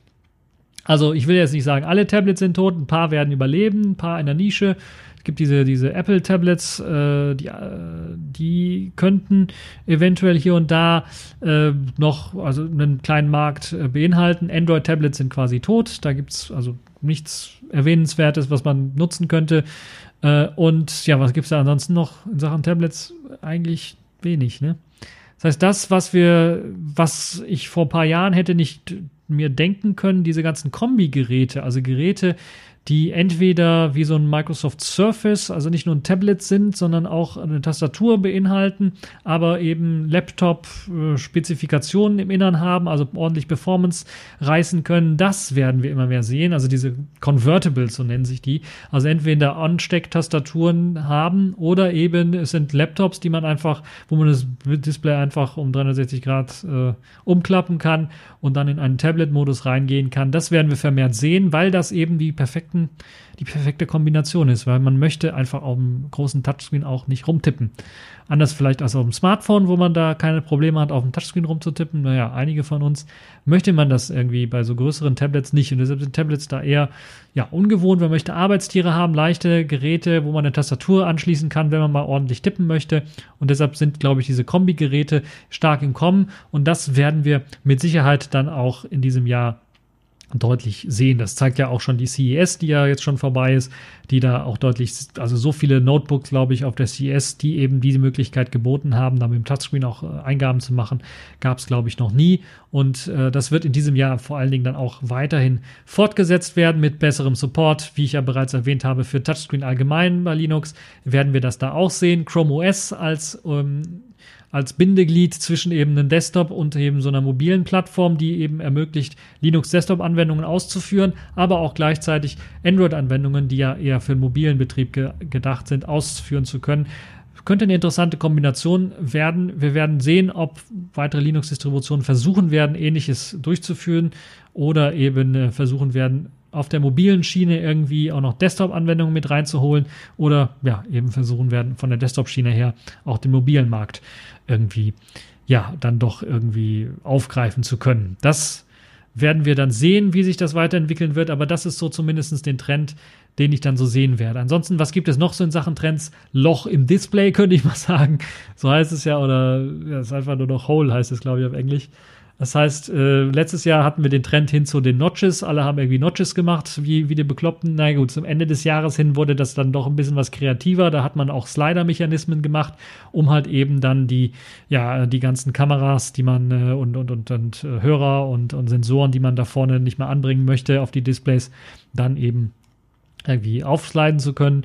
Auch eine nette Idee, nette Spielerei. Vielleicht kommt noch ein, zwei, drei Foto, äh, drei, ein, zwei, drei Smartphones damit raus. Aber die, der nächste große, das nächste große Ding wird wahrscheinlich Löcher sein. Das heißt, wir werden einfach kompletten Bildschirm haben, dann nur noch für die Kamera ein Loch haben äh, und äh, da werden wir sehr, sehr viele, glaube ich, Smartphones mitsehen, die so etwas haben werden. Dann natürlich im oberen Preissegment angesiedelt und eher experimentell einzustufen, werden dann die klappbaren bzw. biegbaren Smartphone-Displays sein. Das heißt, wir werden Smartphones bekommen, ähnlich wie dem Xiaomi, was vor kurzem äh, von dem Präsident da irgendwie in einem kleinen Video gezeigt worden ist also dem Präsident von Xiaomi gezeigt worden ist, äh, werden wir und was Royole schon in ihrem Flexi-Smartphone irgendwas gezeigt hat. Also diese flexiblen Smartphone-Displays werden wir mit Sicherheit auch sehen.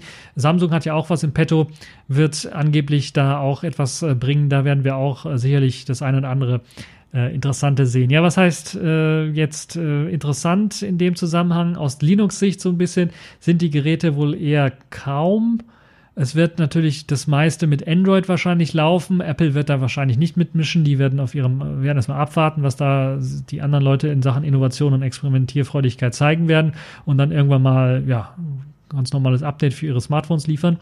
Ähm, wir werden, glaube ich, schon in Sachen Linux auf diesen neueren Modellen nichts sehen. Da bin ich mir relativ sicher. Äh, selbst Samsung, die ja eigentlich eine eigene Linux-Distribution für mobile Plattformen haben, nutzen sie nicht für Smartphones oder kaum für Smartphones. Nur in einem bestimmten äh, Bereich. Also in Indien werden Smartphones mit Tizen verkauft. Das ist das Betriebssystem, worum es da geht. Ähm, ansonsten sehen wir Tizen meistens in Infotainment-Systemen, in, in, in, in äh, Äh, das heißt äh, beispielsweise, ich habe letztens gehört, dass sogar Samsung Waschmaschinen mit Tizen ausgeliefert werden als Betriebssystem, wenn die da so Wischdisplay oder sowas haben. Ansonsten sehen wir es auf den Fernsehern von Samsung beispielsweise. Dort wird es eingesetzt werden und wir werden da wahrscheinlich von Tizen in diesem Jahr nichts mehr hören. Und ich kann mir durchaus vorstellen, dass es in diesem Markt bleibt und nicht mehr Anders als die zwei, drei Jahre, glaube ich, vorher, wo immer mal angekündigt worden ist, die werden mit einem Tizen-Gerät auch in Europa erscheinen, wird das nicht mehr kommen. Da bin ich mir relativ sicher. Der Zug ist abgefahren. Es sei denn, äh, Google macht da irgendwie komplett dicht oder der amerikanische Präsident hat irgendwas gegen, äh, gegen Südkorea. Dann könnte es durchaus passieren, also Embargo oder was weiß ich, oder Boykott oder was auch immer, kann es durchaus passieren, dass Samsung da mal ausschert. Aber ansonsten glaube ich, bleiben sie der Android-Plattform treu und werden da in Sachen Linux auf dem Smartphone, echtes Linux auf dem Smartphone weniger zu bieten haben. Also Tizen werden wir auf den Smartphones nicht sehen. Was wir als Linux auf den Smartphones, naja, eigentlich nicht auf den Smartphones, auf den Phones sehen werden, wird KaiOS sein. Der eine oder andere fragt sich jetzt, KaiOS, was ist das denn? KaiOS, ja, das werdet ihr wahrscheinlich nicht gehört haben. Das ist das Betriebssystem, das sehr stark von Google gefördert wird. Google hat da sehr, sehr viel Geld reingesteckt in die Weiterentwicklung dieses Systems. Vor allen Dingen natürlich, um die Integration von Google-Diensten in das Betriebssystem zu ermöglichen, weil es ein Betriebssystem auf, ja, Mozilla-Basis ist. Beziehungsweise die Weiterentwicklung des ähm, Mozilla Firefox OS. Also das ist noch nicht ganz tot, wie wir hier sehen. KaiOS lebt noch als ja, inoffizieller Nachfolger äh, auf der Codebasis von äh, dem ähm, Firefox erst basierend, nicht ganz offen. Äh, also es, es, steht unter Lizenz, die es ermöglicht, das Ganze auch Closed Source zu machen. Zum Großteil. Andere Sachen sind auch gar nicht, sind auch gar nicht offen. Ich glaube, es ist bisher nicht möglich, eben KaiOS irgendwie komplett äh, von Grund auf für ein Smartphone selber zu bauen, ohne sich eine Lizenz oder sowas zu kaufen. Also es wird interessant sein, wie sich das dort entwickeln wird. Das ist vor allen Dingen ein Betriebssystem für Feature Phones, für intelligentere Feature Phones, sagen wir mal so. Und das heißt für einen Bereich, der hier, glaube ich, in Europa, in Amerika vielleicht nicht so interessant ist, außer den paar Nostalgern, die immer noch einen Nokia 3310 Nachbau oder sowas haben wollen. Da läuft zum Teil sogar, glaube ich, schon KaiOS drauf, wenn ich mich, also auf einigen läuft Symbian noch drauf, aber es könnte sein, dass da auch immer KaiOS drauf laufen wird. Ähm, und ja, es ist vor allen Dingen, der Plan Google hat sehr, sehr viel Geld reingesteckt, deshalb werden wir da sicherlich noch einiges sehen. Ich glaube, in Indien werden schon einige Features von uns davon äh, damit verkauft, Indien und, und, und Pakistan und äh, in, in, in, Indonesien eventuell. Also in diesen Ländern werden, äh, wo Feature Phones also ziemlich stark noch äh, verbreitet sind, wo man sich halt nicht ein neues Smartphone äh, alle paar Jahre kauft, sondern dann eher ein kleineres Wegwerf-Feature Phone. Da könnte KaiOS äh, durch, sich durch, durchaus durchsetzen, wie das hier in Europa aussieht, da bin ich eher skeptisch, aber es kann durchaus sein, dass, es, dass wir in diesem Jahr Versuche werden äh, sehen können, äh, wo einige Hersteller versuchen, dann halt eben das hier auch in Europa durchzupuschen und das dann vielleicht als Seniorentelefon zu verkaufen oder halt eben nur für die Leute, die eben vom Smartphone die Nase voll haben.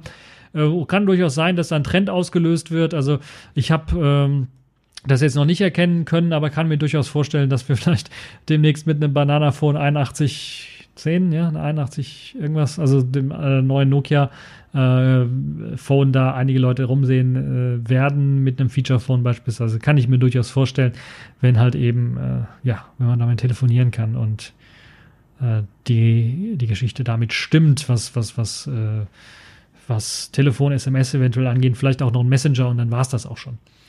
Dafür reicht das meiste ja auch und das ist so der minimalistische Ansatz, der sich durchaus durchsetzen könnte ja, also KaiOS werden wir großartig sehen. Das ist ein, Linux, ist ein wirklich ein echtes Linux, sagen wir mal so, was dann da läuft. Es wird wahrscheinlich irgendwelche Android-Treiber da auch irgendwie benutzen werden müssen. Bin mir nicht ganz sicher, wie das da aussieht. Aber auf Feature-Phones wird sowieso meistens alles zu und da muss es auch nicht unbedingt Android-Treiber sein. Aber es wird interessant zu sehen äh, sein, ob es sich dann halt irgendwie äh, weit verbreitet oder nicht. Ein Projekt, das so ein bisschen auf die Nase gefallen ist und so ein bisschen überrascht worden ist und dann überholt worden ist von KaiOS, ist Selfish OS für Feature Phones. Ich glaube, das ist endgültig gestorben, das ist komplett tot. Ich glaube nicht, dass da, also nachdem Google da so viel Millionen reingesteckt hat, sind, glaube ich, auch alle die, die vielleicht ein Interesse gehabt haben an Selfish OS auf dem Feature Phone aus den Ländern, wo jetzt eben KaiOS bereits auf diesen Feature Phones verkauft wird, äh, ich bin mir relativ sicher, dass die Deals und die Leute, die da eventuell Dienst im Kopf hatten, SafeOS auszuliefern, dass die alle geplatzt sind und dass sie jetzt hin zu KaiOS gewechselt sind, weil Google steht finanziell dahinter und hat da so viel Millionen reingepumpt oder Milliarden sogar, dass das, äh, glaube ich, ein Selbstläufer ist. Das heißt, Selfish S auf Feature Phones ist tot. Das kann ich jetzt schon mal sagen. Da werden wir, glaube ich, nichts sehen, außer es wird auf dem MWC jetzt wirklich was verkündigt, dass da mal ein Gerät rauskommt mit ähm, aber das wird tot, dann wird es eine Totgeburt sein, in dem Fall. Weil äh, das wird sich gegen KaiOS und gegen die Google-Millionen nicht durchsetzen können, auch wenn ich mir das hätte gewünscht, dass man halt ein System hat, wo nicht die ganzen Google-Dienste drin sind, weil wenn ich schon ein Feature-Phone habe, möchte ich ja sowas eventuell gar nicht haben, die ganzen Google-Dienste. Dann bin ich ja gerade weg davon. Und wenn Google dann jetzt das Ganze auch noch integriert und mit reinbringt, dann kommen wir ja gar nicht mehr von Google los. Das ist ja auch blöd. Ja, Loch im Display habe ich bereits auch schon gesagt. Jetzt habe ich ganz kurz Selfish angesprochen. Ich bin ja so ein kleiner Fan von Selfish. Ich nicht alleine, sondern hier bei Radio Tux haben wir ja den einen und anderen Selfish-Fan und wir haben da ja auch schon ja etliche Sendungen zu gemacht zum, zum Thema und ähm, ich verfolge das ja natürlich auch sehr stark. Deshalb möchte ich nur ganz kurz äh, dazu erzählen, war das ja im Grunde genommen neben Ubuntu TouchOS äh, was sicherlich Ubuntu TouchOS muss ich auch ganz, also ich will es nicht ganz weglassen. Das wird sehr, sehr viele, hat bereits im letzten Jahr unglaublich viele Fortschritte erzielt. Sie sind äh, auf eine neue Qt-Version umgestiegen. Äh, Nbox haben sie im Hintergrund fertig, äh, nicht fertig entwickelt, aber haben sie so weit entwickelt, dass man das irgendwie benutzen kann. Es gibt einen neuen Browser auf Web-Engine-Basis, der ordentlich funktioniert. Es gibt neue Software. Man hat den großen Schwung hin zu einer neuen Ubuntu-Plattform geschaffen. Also da gibt's eine ganze Reihe und für die Leute, die ein Gerät haben, auf dem eben Ubuntu Touch lauffähig ist, die können sich freuen, das wird weiterhin aktualisiert, das wird weiterhin gepflegt und ihr werdet weiterhin Updates dafür erhalten und im, eventuell demnächst auch in diesem Laufe des Jahres dann auch äh, in der einen oder anderen Form auch Nbox vernünftig lauffähig haben können, damit ihr da auch einige Android-Anwendungen laufen lassen könnt. Ja, dann äh, zurück zu Selfish OS. Wie sieht es da mit Android Support aus? Wir werden Android Support jetzt äh, Ende Januar sollte es ja eigentlich da sein. Entweder, wir kennen ja Yolla, entweder bringen sie eine Beta raus, die so mehr oder weniger irgendwie funktioniert. Äh, wir kennen das ja, das ist das neue Yolla, die anstatt das immer rauszuzögern, rauszuzögern, rauszuzögern und dann eine Beta zu releasen, releasen sie die Beta jetzt direkt. Äh, und es wird sicherlich einige Leute geben, die sich beschweren werden, dass da irgendwie XYZ nicht funktioniert. Ähm, Klar, es wird aber auf jeden Fall Android 8.1 Support für das XR2 rauskommen und das wird ziemlich interessant sein, glaube ich, für den einen oder anderen, weil es ein großer Schritt, glaube ich, ist für äh, Android Runtime Support und äh, damit halt eben auch für, glaube ich, die Selfish S-Nutzung äh, und für die Nutzer, die ein XA2 haben oder darauf gewartet haben, äh, sich eins gekauft haben, jetzt darauf warten, eventuell Selfish S drauf zu packen, aber auf ihre Android-Anwendungen nicht verzichten wollen, auf den ein oder andere Anwendung. Und äh, mit Android A3 Support kann man da äh, durchaus punkten, glaube ich, bei diesen Nutzern. Äh, wie sieht es aus mit ähm, dem Support für die älteren Geräte? Dort bin ich mir relativ, es gibt also es, man kann jetzt schon sagen, für die Leute, die sich interessieren dafür, es äh, wird nicht auf dem X direkt laufen. Dazu müsste man das X neu entwickeln auf einer anderen Android-Basis, damit das also müsste komplett die Umbauarbeiten, die man betrieben hat für Selfish OS auf dem XA2, müsste man jetzt fürs X nochmal wiederholen. Und das würde heißen zu äh, 99%iger Sicherheit, dass man das Gerät neu flashen müsste mit einer neuen Version. Jetzt ist die Frage, macht das Jolla, macht das Jolla nicht, macht das Jolla nur gegen Bezahlung? Das werden wir sehen. Äh, Jolla hat bisher einen guten Track-Record gehabt, was den Support für das X angeht, was äh, jetzt auch über die eigentliche garantierte ein Jahr Support-Zeit angeht. Deshalb kann ich mir durchaus vorstellen, dass sie das eventuell machen, falls die sie, falls sie diese Ressourcen haben. Wir wissen aber noch nicht, wie es in der also was auf dem MWC vorgestellt wird. Der MWC ist ja auch bald, ob sie da vielleicht wieder neue Geräte, neue Portierungen ankündigen für neue Geräte. Sie haben das Portfolio an Geräten ist schon ziemlich groß. Das Team ist nicht größ, nicht sonderbar größer geworden. Wir haben jetzt den, für den Android Support extra ein paar Leute, die eingestellt worden sind. Deshalb kann es durchaus sein, dass entweder kommt es irgendwann fürs X oder es kommt gar nicht fürs X. Muss man halt dann auch damit leben werden wir sehen. Also es ist auf jeden Fall technisch ist, ist möglich, dass es fürs X rauskommen könnte, aber ob es dann auch wirklich gemacht wird, hm, wage ich so ein bisschen zu bezweifeln. Äh, was wir auf jeden Fall sehen werden in diesem Jahr ist die Qt 5.9 Portierung für Selfish OS. Das wird doch das ein oder andere Programmchen vielleicht zum, zum kleinen Problemchen führen. Gerade die Programm, Programmchen, die nicht mehr aktualisiert werden oder nicht mehr gepflegt werden, die müssten nämlich neu kompiliert werden, wahrscheinlich gegen Qt 5.9. Äh, ja, nicht alle, aber einige.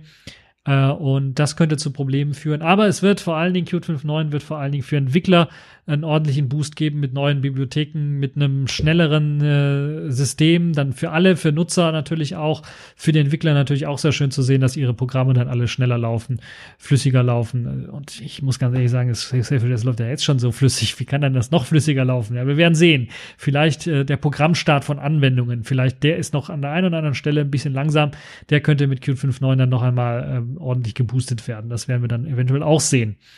Ja, was es dann für Selfishes auch geben wird, ist äh, Browser-Updates. Dort habe ich ja bereits, glaube ich, schon einmal erwähnt in einer anderen Folge, äh, dass äh, der Gecko-Browser, Gecko-basierende Webbrowser von Selfishes stark veraltet ist, auf einem alten Version 38.8 basiert und der soll zumindestens jetzt, was die RPM-Spec-Files angeht, die man sich vom Open Source Projekt des Selfish Browsers anschauen kann, wurde da mini, die Minimalversion auf 45.8 erhöht. Das heißt, es gibt einen relativ großen äh, Browser-Engine-Update, relativ großes Browser-Engine-Update, das wir demnächst wahrscheinlich sehen werden auf Selfish OS.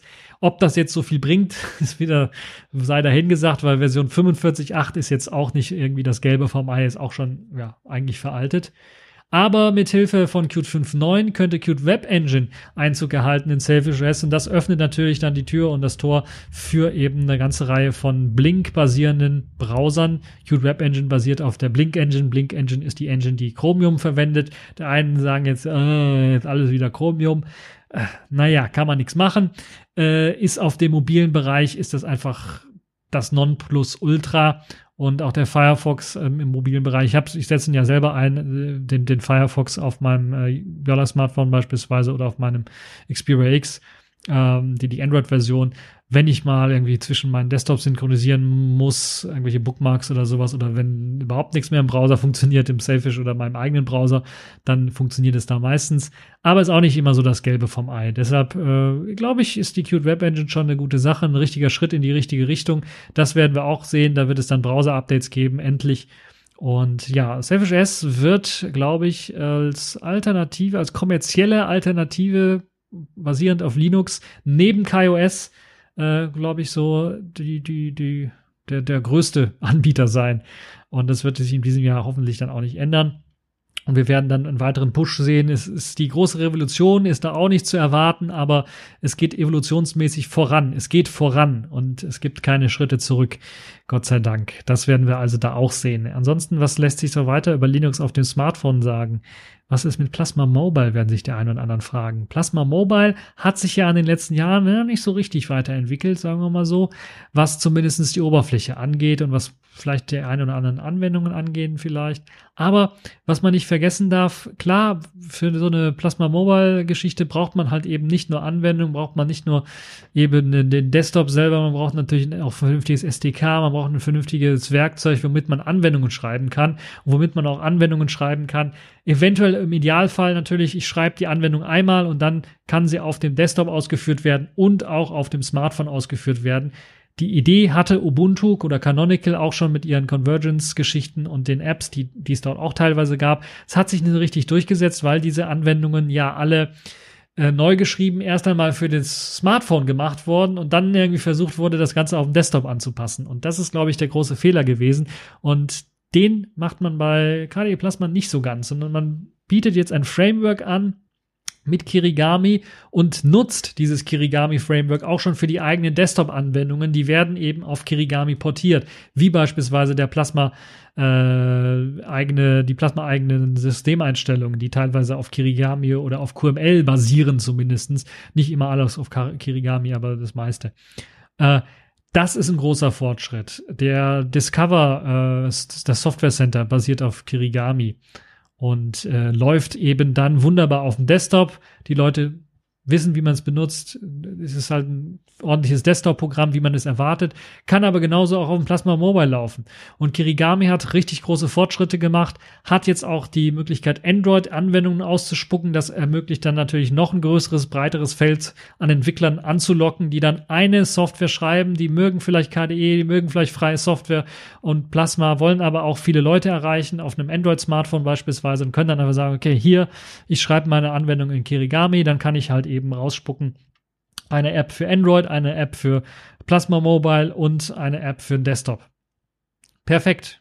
Eigentlich gibt es da eigentlich nicht, nichts Besseres, was man da machen kann. Qt ist die richtige Plattform für all das, weil das auf allen Plattformen quasi fast lauffähig ist. Fehlt noch ein bisschen iOS, glaube ich. Da gibt es ein paar Hacks, aber ist aber auch nicht so richtig ein, es ist, glaube ich, eingeschlafen. Aber äh, ich will nicht ins Quatschen kommen. Also, Kirigami wird auf jeden Fall weiterentwickelt, wird ein riesiger, ist ein riesiger, riesiger riesiges Fundament für die Weiterentwicklung von Plasma Mobile. Und was wir dann on top sehen werden, sind einige Hersteller, Nikun OS oder Nikun, glaube ich, heißt das einfach nur, die ein völlig freies Smartphone, also eine Konkurrenz zum Librem 5 entwickeln wollen und herausbringen wollen. Da soll Plasma Mobile ausgeliefert werden. Es gibt Gerüchte um ein äh, Pine Phone, also von den äh, Pinebook und, und, und Pine 64 Machern, äh, ein eigenes Smartphone mit Plasma Mobile drauf lauffähig. Das könnte alles ziemlich, ziemlich interessant sein. Das auch noch zu einem schmalen Preis, das wäre natürlich noch besser. Da kann sich das, können sich das auch Entwickler holen und dann damit rumexperimentieren, rumarbeiten. Und äh, ich glaube, da wird es Bewegung geben in dem Bereich. Es ist auch keine große Revolution zu sehen. Es, ist, es fehlt auch so ein bisschen die Manpower bei Plasma Mobile, muss man ganz ehrlich sagen. Da gibt es also nicht viele Entwickler, die da richtig viel Zeit reinstecken. Es gibt nur es gibt nur einige wenige Entwickler, einige wenige Kollegen, die da richtig viel Zeit reinstecken und, und äh, ihr Herzblut reinstecken. Aber äh, der große Wurf in Sachen Plasma Mobile, der kann also nur kommen, wenn halt auch wirklich da das Interesse da ist. Und das wird halt da sein, wenn ein paar Hardware-Partner drauf springen, das benutzen, die aktuelle Version dann Verbesserungen mit einpflegen und dann eventuell eine Community erzeugt wird.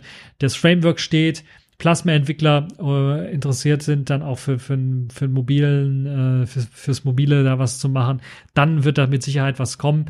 In diesem Jahr gehe ich davon aus, dass wir eine große Revolution da auch nicht sehen werden. Kleine Trippelschritte, die irgendwie dazu führen werden, dass äh, das Ganze dann stabil weiter fortgesetzt wird.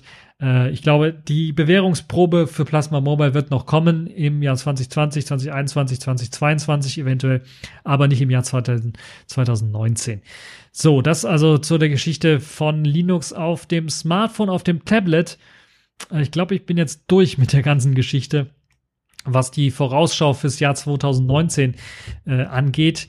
Ähm, falls ihr irgendwelche Kommentare habt, Ideen habt, was in dem, diesem Jahr alles noch kommen wird, entweder auf dem Desktop oder auf dem äh, Smart Devices, die wir alle so rumschleppen in Sachen, äh, was auch irgendwie mit Linux zu tun hat, könnt ihr das natürlich alles als Kommentar hinterlassen. Da freuen wir uns, das auch durchzulesen. Und äh, ja, ähm, hoffe, dass ihr dann in diesem Jahr 2019 auch ein erfolgreiches und schönes äh, Jahr habt und das eventuell dann auch mit uns bei Radio Tux. Hi, this is Sage Weil and you're listening to Radio Tux.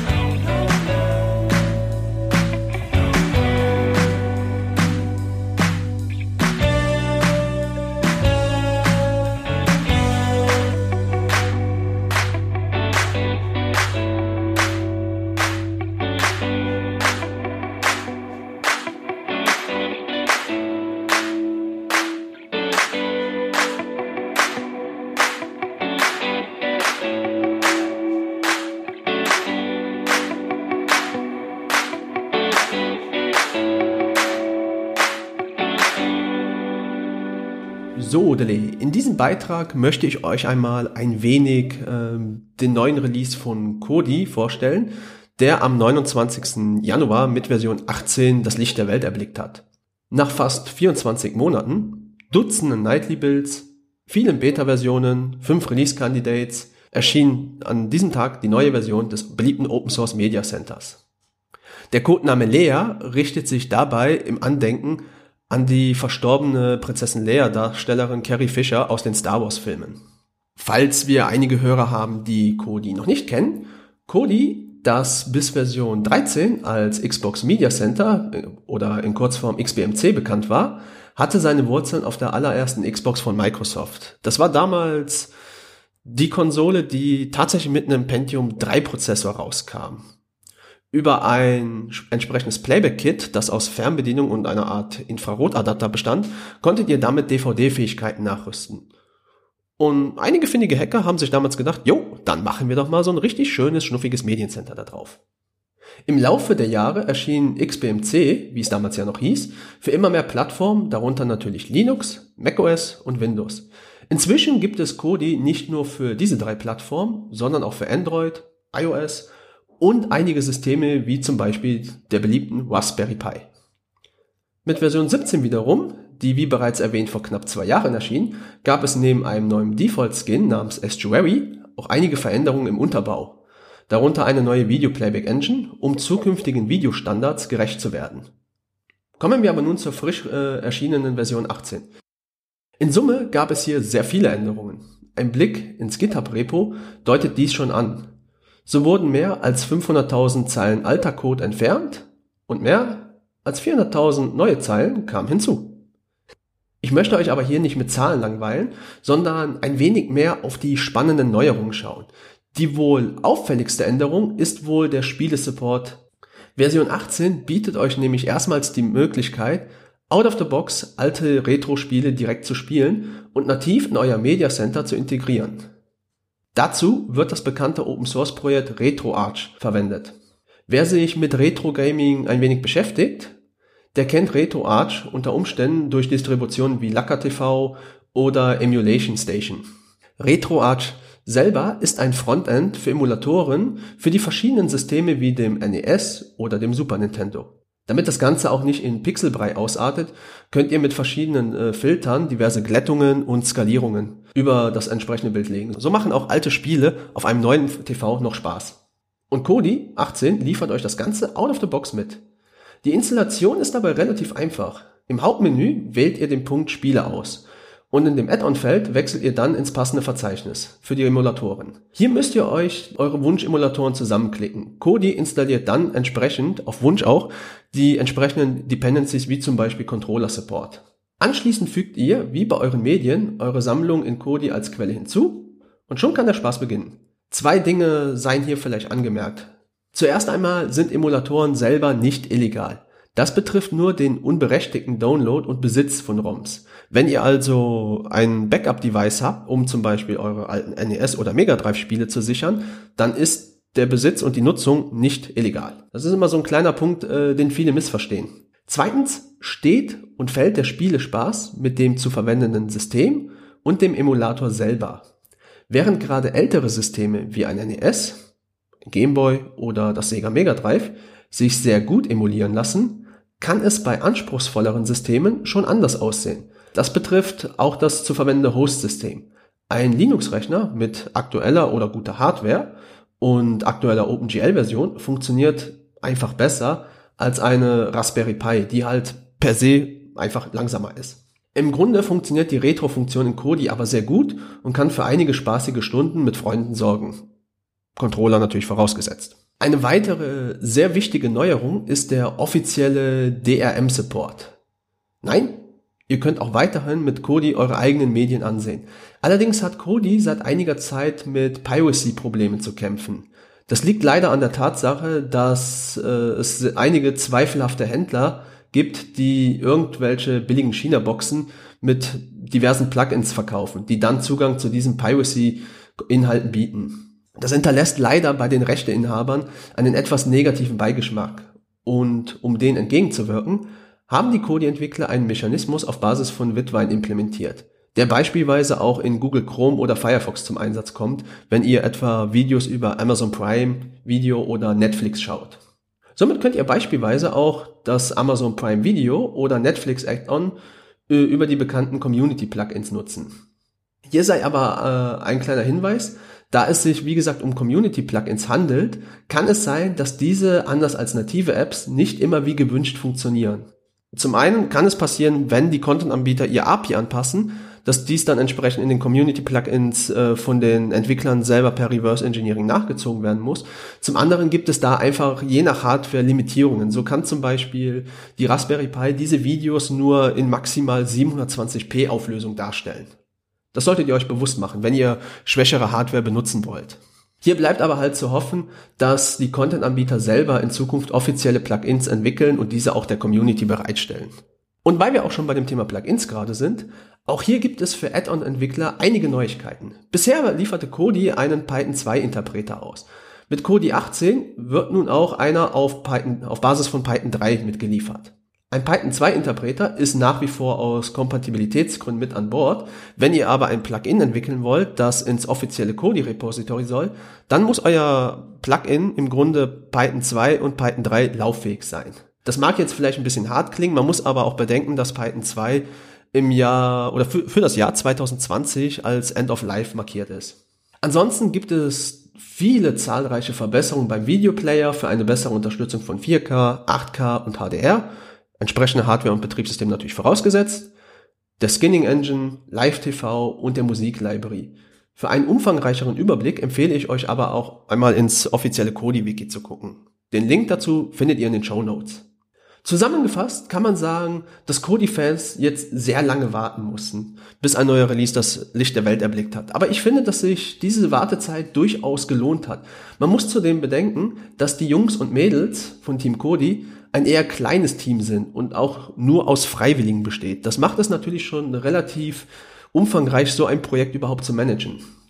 Auch die umfangreichen Arbeiten für die Zukunftssicherheit von Kodi rechtfertigen aus meiner Sicht die Wartezeit. In Summe bekommt man ein tolles Mediencenter mit vielen erweiterbaren Funktionen und Modernisierungen. Wer Kodi auf einem Embedded Device wie dem Raspberry Pi nutzen will oder sich selber direkt ein äh, HT-PC ins Wohnzimmer stellen will, den empfehle ich zu warten, bis, zum, äh, bis ein stabiler Bild von LibreELEC die nächsten Tage kommt.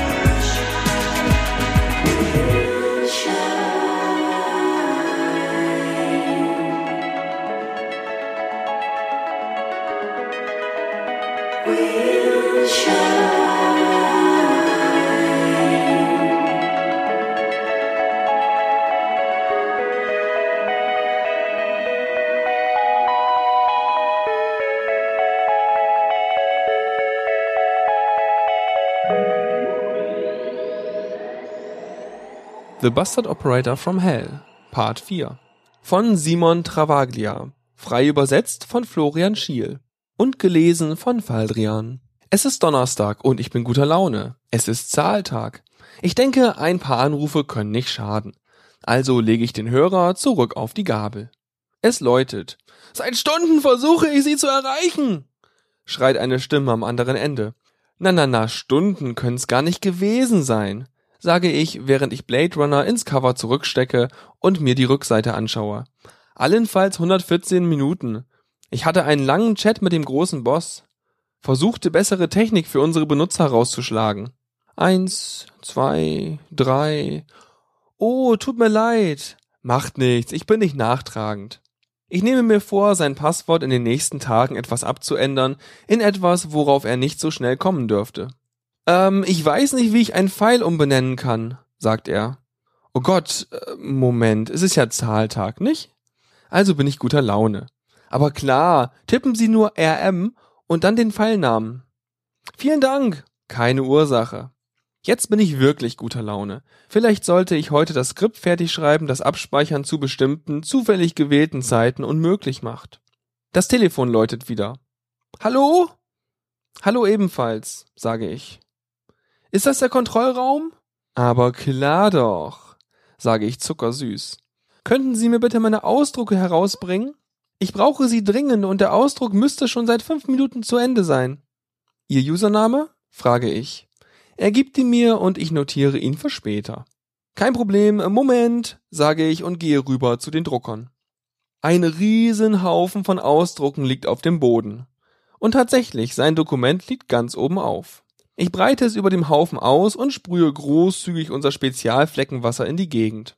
Dann fahre ich den schweren Bandwagen ein paar Mal drüber und klemme es zum krönenden Abschluss vier, fünf Mal in die schwere Safe-Tür ein, wo wir die Backup-Bänder aufbewahren sollten. Hm, hübsch.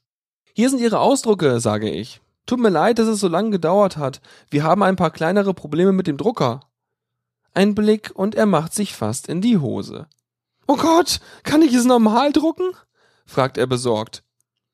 Aber klar doch, sage ich. Aber wie gesagt, unser Printer ist nicht besonders gut drauf heute.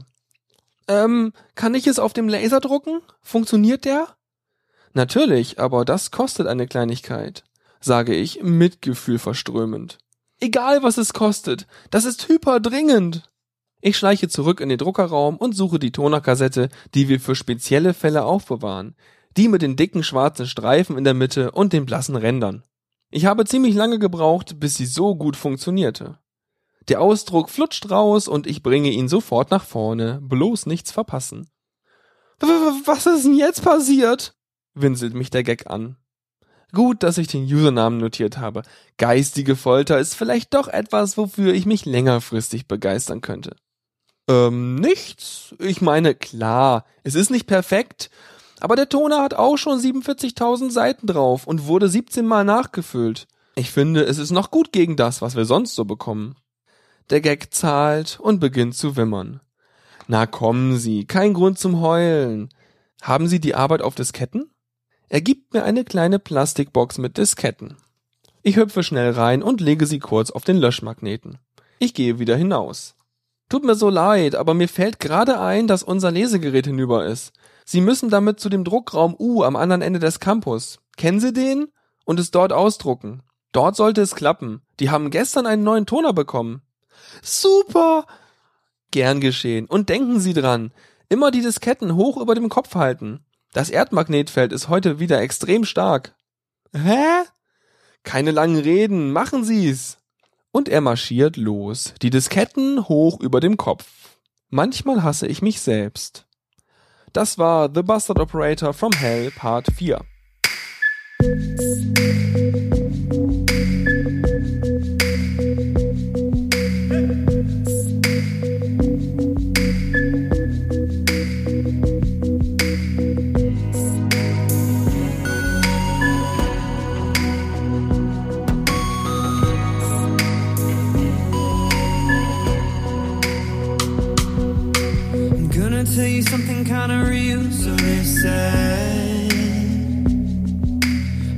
Tired of trying to sing how I'm feeling And I miss feeling like I am alive when I'm singing. The last few times that I sang, I was drinking. And honestly, I couldn't tell the floor from the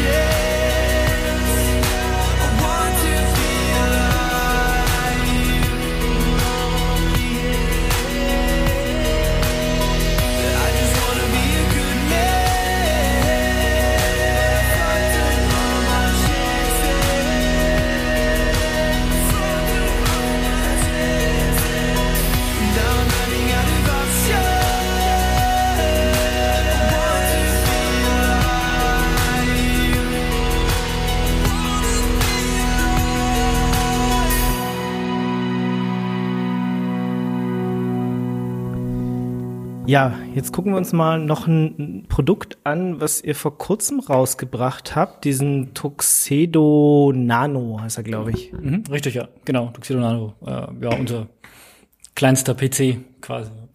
Genau, das ist so, so ein, so ein Intel NUC-Verschnitt. Genau, richtig. Mhm. Genau, also auch in der Größe, weiß nicht, wie groß sind die? 7 mal 7 oder 8 mal 8 Zentimeter, sowas. Ähm, genau, um halt als Mini-PC äh, und die ist auch eine Weserhalterung schon dabei, um an den Monitor zu hängen zum Beispiel. Ähm, und äh, genau, den gibt's halt jetzt auch mit den neuesten Prozessoren-Generationen halt mit, äh, ja, für einen Mini-PC halt recht leistungsstarken Quad-Core i7 äh, eben und äh, genau zweimal HDMI 2.0 und dann halt noch ja eine Handvoll USB-Anschlüsse und, und die ganzen Sachen. RAM? Genau. RAM bis zu 32 Gigabyte. genau, das ist ähm, ja, es sind zwei Sockel, kann man auch nachträglich noch aufrüsten, ist auch kein Problem. Und ähm, hat auch zwei Festplattenplätze. Also wir haben uns da bewusst für eine etwas höhere Bauform entschieden. Also man könnte noch ein, zwei Zentimeter in der Bauhöhe einsparen. Aber ähm, wenn wir es flacher gemacht hätten, dann könnte man nur eine M2, eine M2-Platte rein, die auch noch relativ teuer sind momentan äh, und halt das ist halt ein reiner SSD-Speicher. Aber so wie es halt jetzt bei uns ist mit, ich weiß nicht, was schätzt du, wie viel Zentimeter? Drei? Sowas. Ja, vielleicht, ja. Ja, drei, vier Zentimeter. So kann man halt eine normale, so zweieinhalb Zoll Platte reintun. Ja, sowas. Genau. Eine normale zweieinhalb Zoll Platte, ähm, eben eine HDD drehende? auch, eine drehende, genau. Also entweder eine drehende, genau, oder halt auch in, in SSD-Form ist der auch.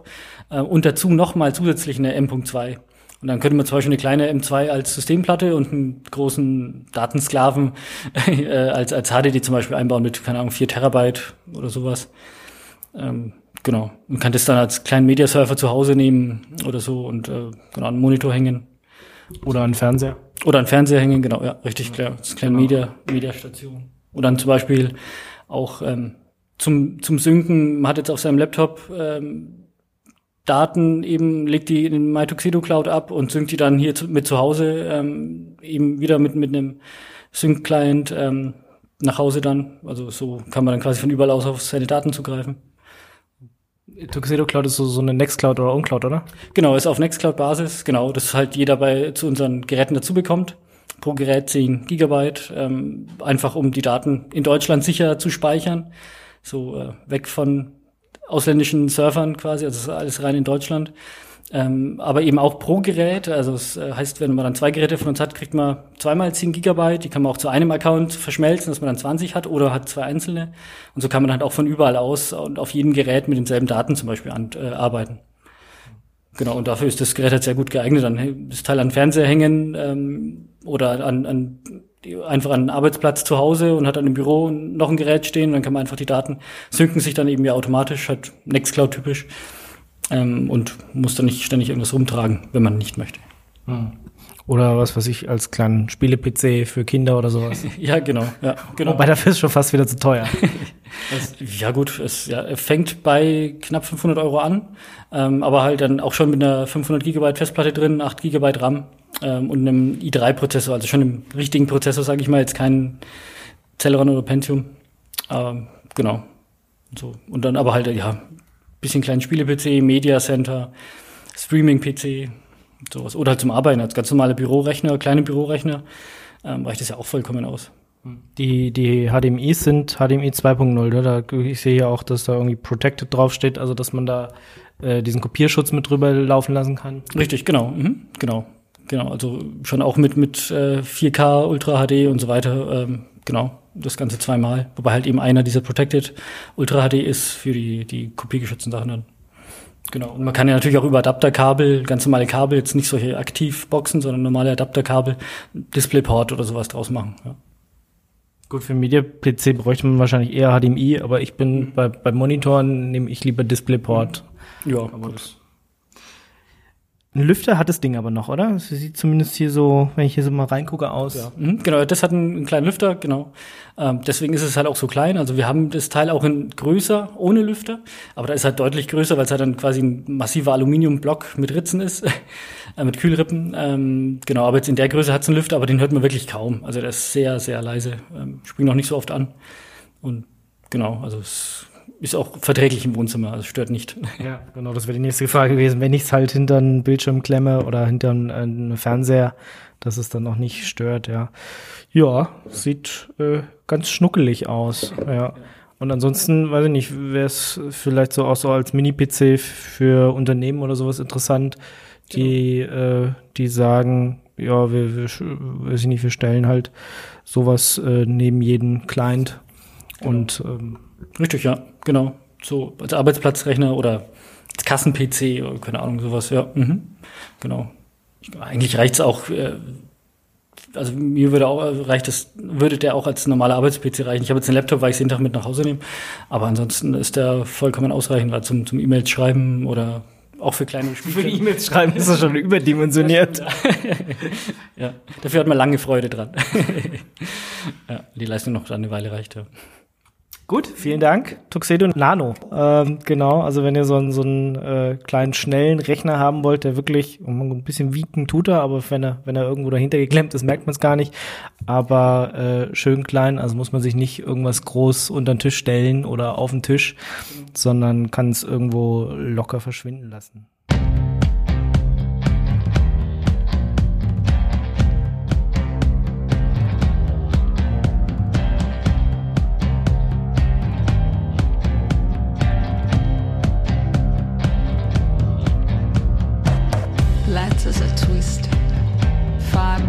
door. Glass broke. Shades are dancing over a dead bird. The basement is silent. It smells humidity and rats. But it doesn't bother me. I like to go down here when I was a kid. Only hear voices from the past, people long gone from my life.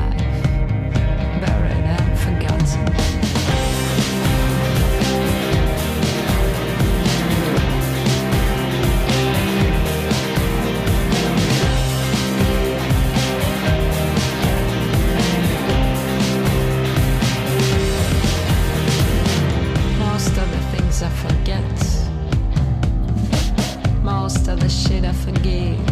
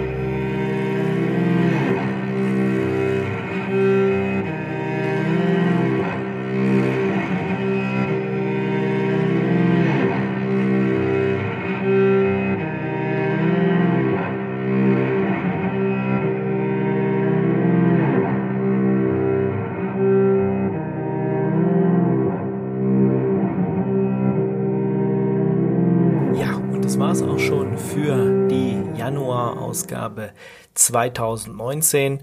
Und äh, ja, ihr habt's gemerkt, wir sind wieder etwas in den Februar gerutscht, aber ähm, naja, das neue Jahr ist trotzdem noch nicht so alt. Vielleicht kann man sich ja als Neujahrsvorsätze sozusagen noch vornehmen, dass, äh, dass wir die Sendung äh, pünktlicher sozusagen erstellen. Aber naja, manchmal kommt wie immer das Leben sozusagen dazwischen.